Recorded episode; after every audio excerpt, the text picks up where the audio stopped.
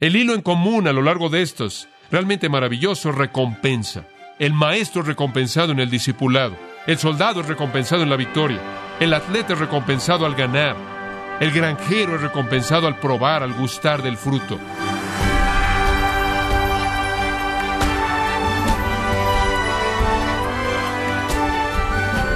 Gracias por estar en sintonía en su programa Gracias a vosotros con el pastor John MacArthur. Muchas medidas técnicas y mecánicas no fueron suficientes para sacar un barco enterrado en el sedimento de un río, pero luego de amarrar cadenas a barcazas durante la marea baja, el barco se movió cuando subió la marea. Lo que la maquinaria del hombre no pudo lograr, las mareas sí lo lograron. ¿Qué paralelo se puede aplicar con la vida espiritual del creyente? El pastor John MacArthur, en la voz del pastor Luis Contreras, nos enseña que lo que no podemos hacer por nuestras propias fuerzas e inteligencia, Dios lo hace por medio de su poder, de su espíritu. Estamos en la serie Consejo para un discípulo joven, en gracia a vosotros. Los elementos de la vida espiritual fuerte. Eso es lo que estamos viendo. Jesús, después de todo, había prometido en Hechos 1.8, pero recibiréis poder después de que el Espíritu Santo haya venido sobre vosotros. Él también dijo en Lucas 24.49 que sus discípulos serían investidos con poder de lo alto. En otras palabras, debemos tener la capacidad de hacer mucho más abundante de lo que podemos pedir o entender. Efesios 3.20 dice, según el poder que opera en nosotros. El poder disponible de Dios está a nuestra disposición. Y eso es lo que Pablo le recuerda a Timoteo en este pasaje.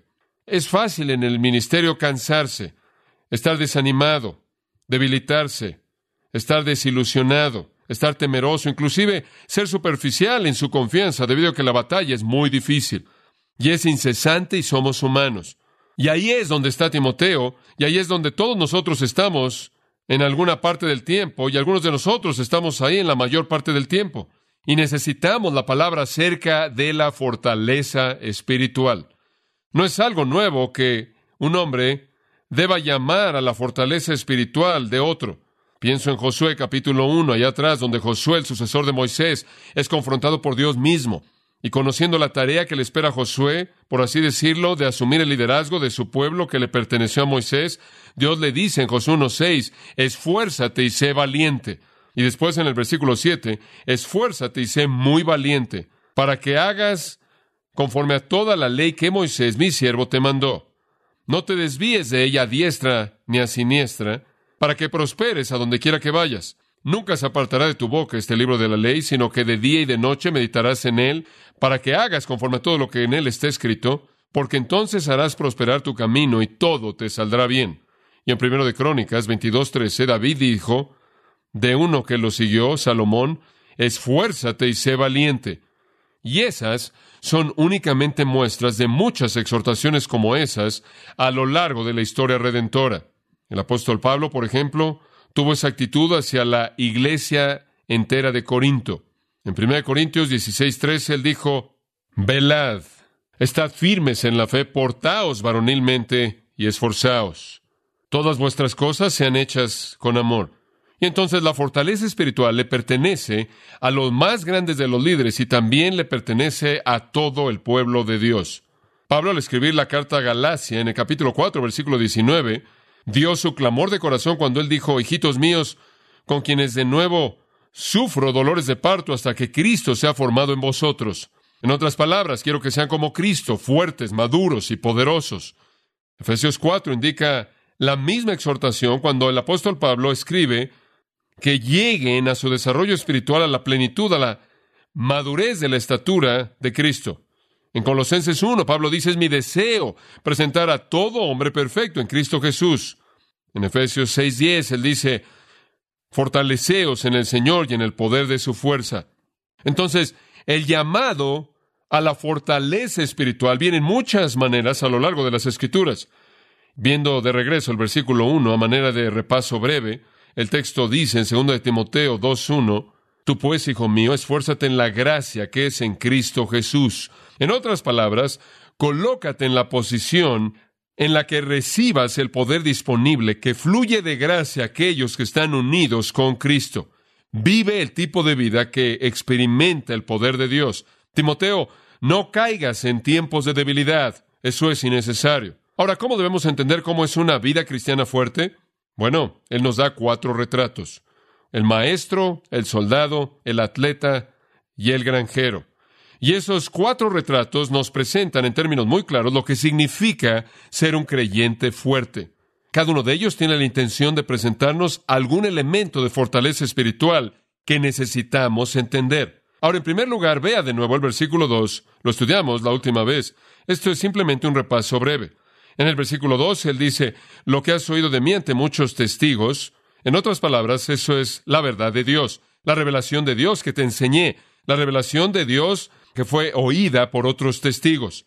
No solo mi propia opinión, la palabra de Dios que te enseñé. Esas verdades encarga a hombres fieles que sean idóneos para enseñar también a otros. En otras palabras, tú eres un maestro, yo te enseñé, tú enséñale a otros para que también puedan enseñar a otros. Esa es la esencia. Tenemos que vernos a nosotros mismos como habiendo recibido un depósito de verdad, como él lo dice en el capítulo 1, versículos 12 al 14. Hemos recibido un depósito de verdad que debe ser protegido y al mismo tiempo debe ser entregado. Una paradoja interesante. Guarda su pureza y dáselo a alguien más que también guardará su pureza. Hemos recibido los oráculos de Dios. Hemos recibido la verdad de Dios. Ese tesoro debe ser mantenido limpio y puro y transmitido a la siguiente generación. Y entonces él dice, mira Timoteo, no puedes renunciar, no puedes aventar la toalla, no puedes soltar la estafeta, no puedes salirte de la línea. Eres un eslabón en una cadena viva y alguien, esto es yo, te dio la verdad. Y hay otros hombres fieles y competentes que están esperándote para que también se las des a ellos. Esa es la cadena viva de la cual todo creyente es parte. ¿Y a quién le está dando Timoteo la verdad? Hombres fieles, eso habla de su virtud espiritual, son leales, son dignos de confianza con la verdad. En segundo lugar, que puedan enseñar a otros, competentes para enseñar, esa es su habilidad en términos de enseñanza. Entonces, entrega tu vida a los hombres espiritualmente dignos de confianza, espiritualmente dotados, que puedan transmitir la verdad a la siguiente generación. Tú eres un maestro. Ese es el caso de un líder espiritual, ese es el caso con todo creyente. Un creyente fuerte es alguien que tiene la verdad y la protege y la entrega la da. Entonces un cristiano fuerte es un estudiante diligente de las escrituras. Un cristiano fuerte es fiel en expresar, en comunicar esas escrituras. Un cristiano fuerte es leal a la intención y contenido de esas escrituras y está involucrado en preparar a otros que también puedan preparar a otros. Entonces somos maestros. Todo creyente ha recibido la verdad que debe ser transmitida. Ahora, si usted se ve a sí mismo como maestro, ese es el primer enfoque primordial de su fortaleza espiritual. Eso es lo que es usted. Después él pasa a tres metáforas, el soldado, el atleta y el granjero. Son las mismas tres metáforas que él usó en 1 Corintios capítulo 9. Eran muy comunes en ese entonces y en ese lugar y por lo tanto son técnicas populares de enseñanza para el apóstol Pablo. Enfatizan ciertas cosas que son muy importantes en la fortaleza espiritual. En primer lugar, todas esas tres metáforas y la segunda de los cuatro retratos, veamos al soldado en los versículos 3 y 4. Este es un llamado a reconocer que usted es un soldado. Usted está en una guerra espiritual y usted es llamado a estar en la línea frontal de la batalla. Versículo 3. Tú, pues, sufre penalidades. No hay pronombre en el texto original. Como buen soldado de Jesucristo, Ninguno que milita se enrede en los negocios de la vida a fin de agradar a aquel que lo tomó por soldado. Ahora, lo que él está diciendo aquí, en primer lugar, es que debemos vernos a nosotros mismos como soldados. Primero ya nos hemos visto a nosotros mismos como maestros, esa es nuestra identidad, eso somos, se nos ha dado la verdad para protegerla y transmitirla. En segundo lugar, somos soldados y eso implica que estamos en una guerra. Ese es un recordatorio para nosotros de lo que mencionamos antes en Efesios 6, 6, 10. Esfuérzate en el Señor y en el poder de su fuerza. Toma toda la armadura de Dios para que puedas estar firme contra las acechanzas de Satanás, porque no tenemos lucha contra sangre y carne, y procede a describir a las huestes demoníacas contra las que luchamos en los conflictos espirituales, la guerra espiritual en Efesios 6, y después describe nuestra armadura. En la carta Corintia, en la segunda carta Corintia, en el capítulo 10, versículos 3 al 6, él habla de nuestra batalla y él dice que las armas de nuestra milicia no son carnales, sino sobrenaturales, por así decirlas, para derribar fortalezas satánicas. Somos soldados. Esa es la intención que Pablo tiene en mente aquí para que lo entendamos. No solo soldados, si es tan amable en ver el versículo 3, debemos ser buenos soldados, esa hermosa maravillosa palabra kalos, que significa noble o excelente. No solo somos soldados que cumplen con su deber, sino que somos soldados excelentes. No solo somos soldados que operan, sino que somos soldados nobles. Por así decirlo, somos soldados heroicos. Somos el tipo de soldados que son recompensados, que llevan los reconocimientos y las medallas de valor y honor. Como puede ver, el cristianismo no es un acontecimiento de espectadores, el cristianismo no es un juego, el cristianismo es una guerra. Es difícil para nosotros entender eso porque vivimos en un ambiente que mientras que filosóficamente es hostil al cristianismo, legal y políticamente no lo es. Y entonces no estamos siendo golpeados constantemente por el sistema, ni tenemos que entregar nuestra vida por ser fieles a la fe. Pero quiero decirle que es más difícil para nosotros ser todo lo que un soldado debe ser en este ambiente porque tendemos a caer en los niveles bajos de la vida cristiana que nuestra sociedad permite. Nuestra sociedad no demanda heroísmo, no demanda martirio, no demanda un sacrificio masivo.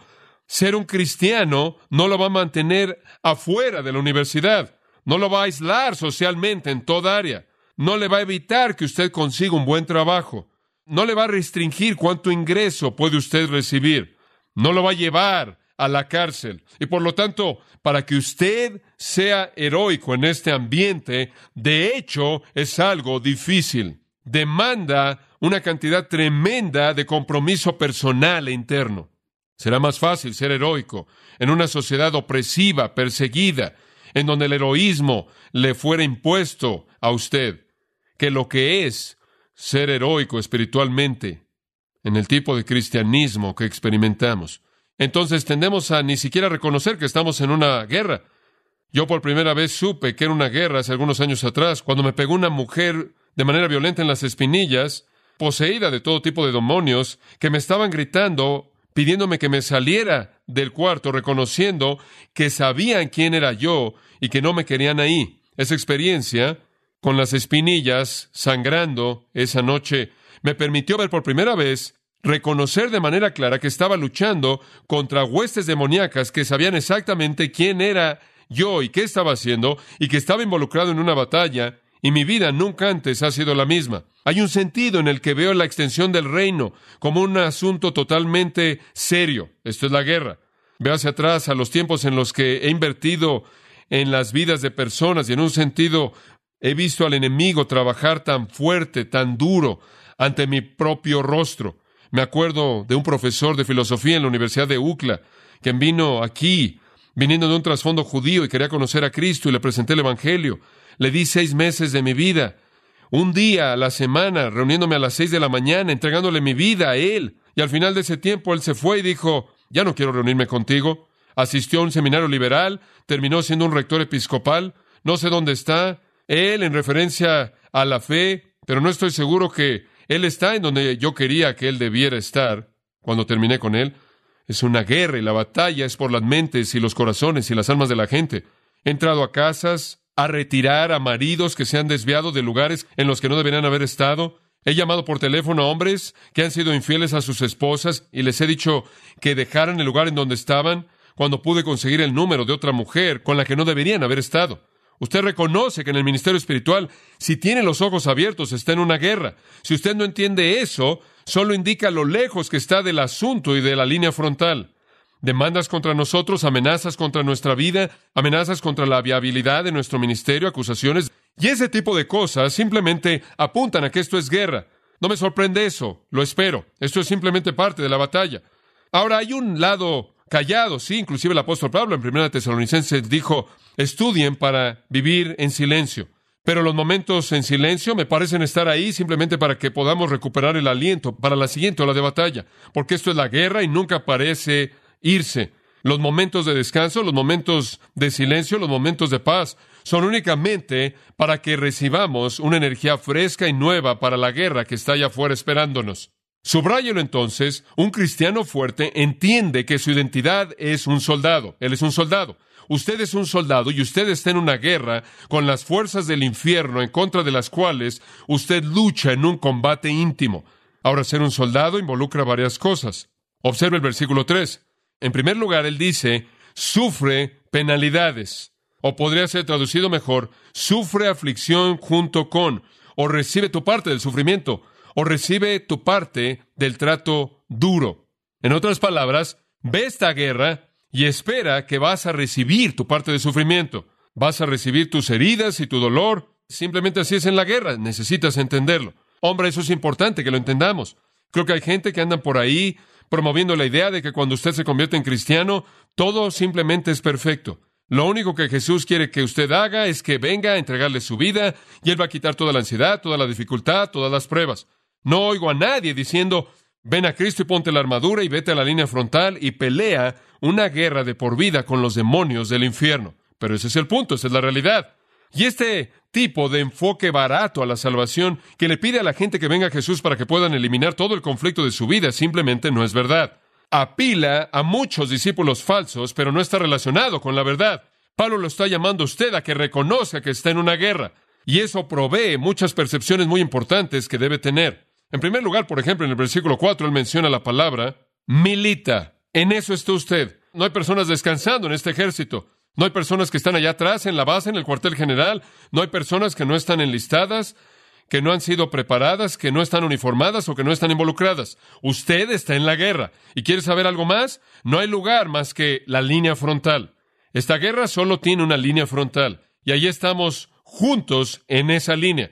Y entonces Pablo dice, todos estamos en el servicio activo todo el tiempo y siempre estamos en el frente de batalla y entonces todos esperamos tiempos difíciles. Es una palabra hermosa, esa palabra suncacopatheson. Es una palabra larga porque es una combinación de varias palabras y literalmente significa sufrir junto con todos los demás. ¿Usted cree que debe estar libre de algún sufrimiento? ¿Usted cree que debe evitar algún conflicto en su vida? Está equivocado. Usted recibe su parte justa de dificultad así como todos los otros soldados en la línea frontal. Y no hay ningún otro lugar más que la línea de batalla, la línea frontal, ningún otro lugar. Dice usted, bueno, no escojo pelear. Entonces usted está ahí acostado esperando a que le disparen. Si usted está descansando, usted está ahí en la línea frontal dormido y ese es un lugar muy peligroso. El soldado entonces está comprometido a recibir su parte justa de sufrimiento que el deber activo en la línea frontal trae. En segundo lugar, no solo recibimos nuestra parte justa de sufrimiento porque estamos involucrados en la línea frontal, en el servicio activo todo el tiempo, y eso se lleva a cabo toda nuestra vida hasta que dejemos este mundo. Pero en segundo lugar, él dice, versículo 4, ningún soldado que milita se enreda o se mezcla, es esa palabra empleco, se entrelaza, obtenemos la palabra implicar de la misma. Ningún soldado que milita en el servicio activo se enreda en los pragmateía de la existencia diaria, bio, lo pragmático, los asuntos de la vida. Ese es un pensamiento muy, muy importante. Las cosas prácticas de la vida son minimizadas. Ahora Él no está hablando necesariamente de cosas malas, Él simplemente está hablando de las cosas de nuestra existencia. Algunas personas viven para esas cosas. La vida entera de algunas personas está inmersa en cosas triviales, en cosas que no importan en absoluto. Y son como soldados que están en la línea frontal, en medio de la batalla, jugando juegos unos con otros. Vivimos en un frente de batalla que demanda que nos desenredemos de las cosas de la vida. En Lucas 9, usted recuerda la enseñanza de nuestro Señor alrededor del versículo 57. Conforme van por el camino, alguien le dijo, te seguirá donde quiera que vayas, yo estaré en tu ejército. Y Jesús le dijo, las zorras tienen hoyos, las aves del aire tienen nidos, el Hijo del Hombre no tiene dónde reposar su cabeza. La implicación es que eso no es lo que tenía en mente. Y el hombre se fue y le dijo a otro, sígueme. Y él le dijo, oh, permíteme que primero vaya y Entierra a mi padre. Implicación, mi padre ni siquiera ha muerto todavía. Quiero quedarme aquí por un rato para recibir mi herencia. Y adiós. Número dos. Él dijo, deja que los muertos entierren a sus muertos, pero tú ve y proclama a todos lados el reino de Dios. Y otro le dijo, te seguiré, Señor, pero permíteme primero irme a despedir de aquellos que están en casa. Y Jesús le dijo, nadie después de que ha colocado primero su mano en el arado y mira atrás es apto para el reino de Dios. Más vale que saques lo trivial de tu vida, es muy elemental. Un soldado es un soldado y un soldado es siempre un soldado. Usted no es un soldado ocho horas al día. Digo, usted no dice, mira, no me puedes disparar ahorita, estoy fuera de mi turno. No puedes hacer eso. Un soldado es un soldado en todo momento. Un cristiano es un cristiano en todo momento. Un cristiano es un soldado en todo momento. Un soldado está en deber activo en todo momento. Un soldado en deber activo está en la línea frontal en todo momento y nunca hay diferencia alguna. Y más vale que se desenrede a sí mismo de las cosas de la vida que lo ocupan y hace que usted sea ineficaz. Vamos, debemos estar consumidos con nuestro deber y el mundo va a pasar, pero no estamos involucrados en eso. Hombre, eso no es fácil en nuestra sociedad, es muy difícil. Entonces él dice, eres un soldado, un soldado acepta su parte justa de trato duro, él lo espera. Un soldado reconoce que él está en deber activo en todo momento, en la línea frontal, involucrado en batallas con demonios del infierno. Y como resultado de eso no está involucrado con cosas mundanas que no van a hacer nada más que hacerlo vulnerable. En tercer lugar, al final del versículo 4, él dice, a fin de agradar a aquel que lo tomó por soldado. El soldado realmente hace lo que hace para agradar al comandante en jefe. Aquel que lo enroló, aquí es el comandante en jefe, eso es lo que el escritor tiene en mente, Pablo. Él hace lo que hace para agradar a su Señor, él leal a su Señor, como Pablo dijo, sirviendo al Señor con toda humildad. Y después, en el versículo 24, él dijo, mira, me siguen hablando de las cadenas y aflicciones que me esperan, pero no me importa. Simplemente quiero terminar el ministerio que el Señor me dio. Ese es el espíritu. Ese es el espíritu. Quiero ser un mayordomo, un administrador fiel. Quiero cumplir con mi responsabilidad. Cristo, claro, fue el ejemplo perfecto de quien su padre dijo, tengo agrado. Y el gozo más grande del soldado sería oír por parte de su comandante en jefe, bien, buen soldado fiel. Si usted es un soldado, usted va a hacer lo que tenga que hacer para agradar a su comandante. Nunca tuve un comandante, no fui enlistado, no estuve en el servicio militar porque estaba involucrado en el deporte en ese entonces. Y en ese entonces, cuando usted era un alumno de universidad involucrado en el deporte, usted quedaba exento. Y probablemente me perdí muchas lecciones, pero aprendí algo acerca de mandar, de liderazgo, a partir de algo de mi involucramiento deportivo. Me acuerdo cuando estaba en mi segundo año de universidad y me estaba preparando para jugar en mi primer juego de universidad de fútbol americano. Fue un gran momento en mi vida. Estábamos jugando este juego en el famoso Tazón de las Rosas. No era el juego del Tazón de las Rosas, pero estábamos jugando ahí. Y estaba muy emocionado por entrar en ese primer juego. Recibimos la patada de salida y nuestra jugada de apertura era lo que llamábamos una derecha de poder 27, lo cual básicamente era correr con el tackle. Yo estaba atrás y, y yo debía abrir la brecha y derribar al linebacker, ese era mi trabajo. Bueno, esta era la primera jugada de fútbol americano universitario para mí. Yo estaba nervioso, por no decir que estaba aterrado. Nunca había pegado nada más que bolsas y hombres de mi propio equipo y algunas veces había poca diferencia entre los domis y los hombres de mi equipo y las bolsas, pero ahora todo era real, todo contaba, todo importaba y nunca olvidaré, es tan vívido para mí como quizás lo fue una semana después. Ese agujero se abrió de manera hermosa, era un equipo doble en contra del tackle y al final yo entré por ese agujero y realmente no quería entregar mi vida entera a este linebacker enorme. Usted sabe, los linebackers no son personas muy amables. Creo que básicamente el mundo ha llegado a reconocer esa verdad, pero de cualquier manera, ahí estaba este que tenía una reputación y decidí que no me iba a aventar ahí, simplemente lo empujé un poquito y él me aventó al piso y lo que pasó es que terminamos perdiendo seis o siete yardas. Esa no es la manera en la que usted quiere establecer su juego al correr en una serie de apertura.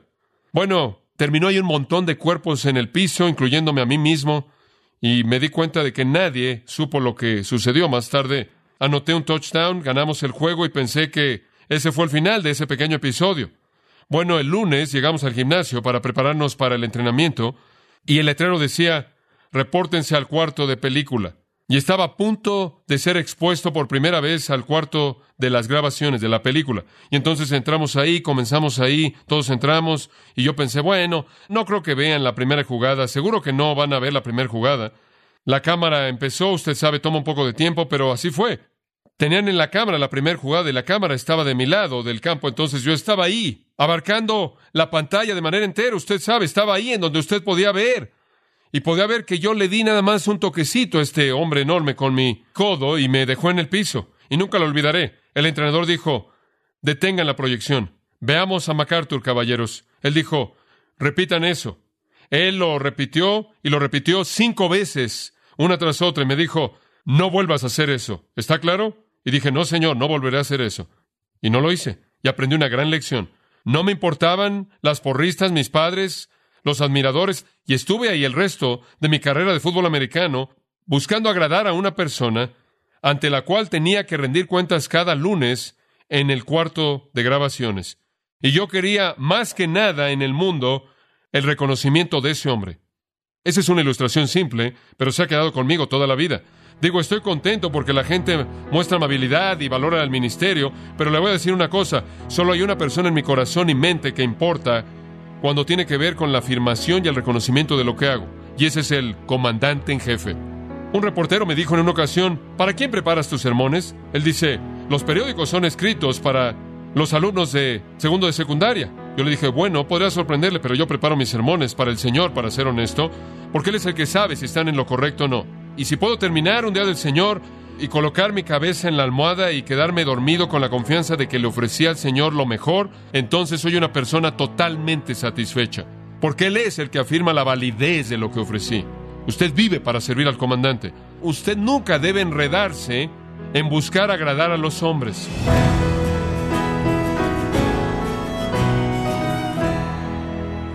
MacArthur nos enseñó que el cristiano debe recordar que es un soldado de Cristo en servicio activo, comprometido en la lucha espiritual, y debido a ello, no debe entretenerse con los asuntos de este mundo. Estamos en la serie Consejo para un discípulo joven, aquí en gracia a vosotros. Estimado oyente, quiero recomendarle el libro El pastor como líder, en donde John MacArthur nos muestra cómo un pastor debe guiar con integridad y convicción. Adquiéralo en la página gracia.org o en su librería cristiana más cercana. También quiero recordarle que puede descargar todos los sermones de esta serie Consejo para un discípulo joven, así como todos aquellos que he escuchado en días, semanas o meses anteriores, animándole a leer artículos relevantes en nuestra sección de blogs, ambos en gracia.org. Si tiene alguna pregunta o desea conocer más de nuestro ministerio, como son todos los libros del pastor John MacArthur en español o los sermones en CD que también usted puede adquirir, escríbanos y por favor mencione la estación de radio por medio de la cual usted nos escucha en gracia a vosotros. Es importante conocer no solo el país y ciudad de donde usted nos escucha, sino también la radio. Para quienes contactan nuestro ministerio por primera vez, pueden solicitar una copia del mensaje de promoción sin costo alguno, un mensaje por oyente únicamente. Si usted vive en los Estados Unidos o Puerto Rico, escríbanos a Gracia Vosotros, P.O. Box 4000 Panorama City, California 91412. O puede escribirnos a través del siguiente correo electrónico radio arroba gracia punto org. Le damos las gracias por su tiempo y sintonía en nombre del pastor John MacArthur y del personal y le comento que estamos orando para que Dios continúe extendiendo su gracia en usted mientras nos acompañe en la próxima edición para continuar desatando la verdad de Dios un versículo a la vez, aquí en Gracia a vosotros.